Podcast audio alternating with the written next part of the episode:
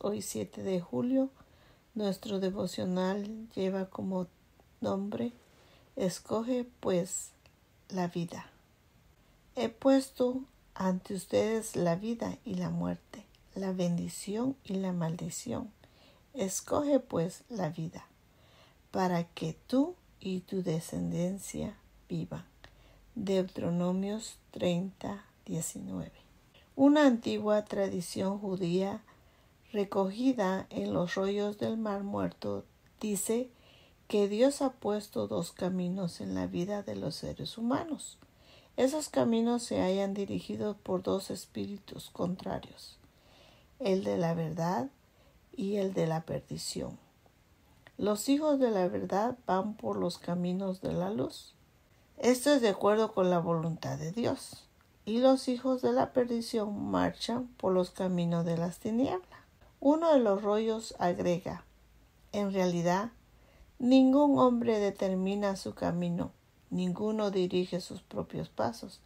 Antes bien, de Dios es la dirección y de su mano viene el caminar perfecto.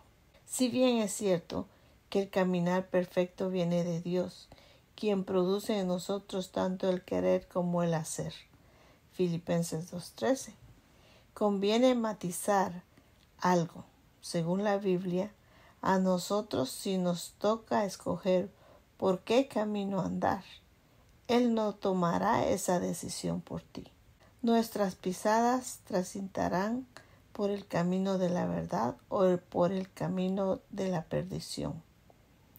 ¿Por cuál de los dos anda tu vida en estos momentos? A ti te corresponde escoger la ruta.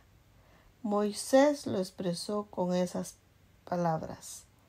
Hoy pongo a los cielos y a la tierra por testigo contra ustedes, de que he puesto ante ustedes la vida y la muerte, la bendición y la maldición.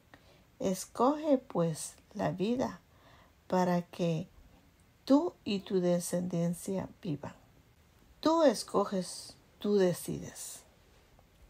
Muchos, desconsolados por sus reiteradas caídas, se han detenido o han retrocedido en su peregrinaje espiritual. Pero no olvidemos, la vida de un verdadero cristiano es siempre hacia adelante. No hay pausa ni retroceso. Hay caídas, pero no por ello hemos de detener nuestra marcha. Si nos caemos, Dios nos ayuda a levantarnos. Nos venda las heridas. Salmos 147.3 y seguimos el viaje hacia el reino de los cielos. Si no queremos desmayar en nuestro viaje a la tierra nueva, si queremos andar como es digno del Señor, hemos de fijar nuestra mirada en Jesús y decidirnos por Él. Como el salmista, podemos decir, escogí el camino de la verdad. Salmos 119.30.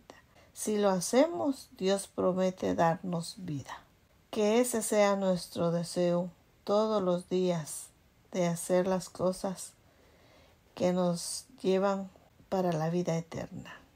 Bendiciones.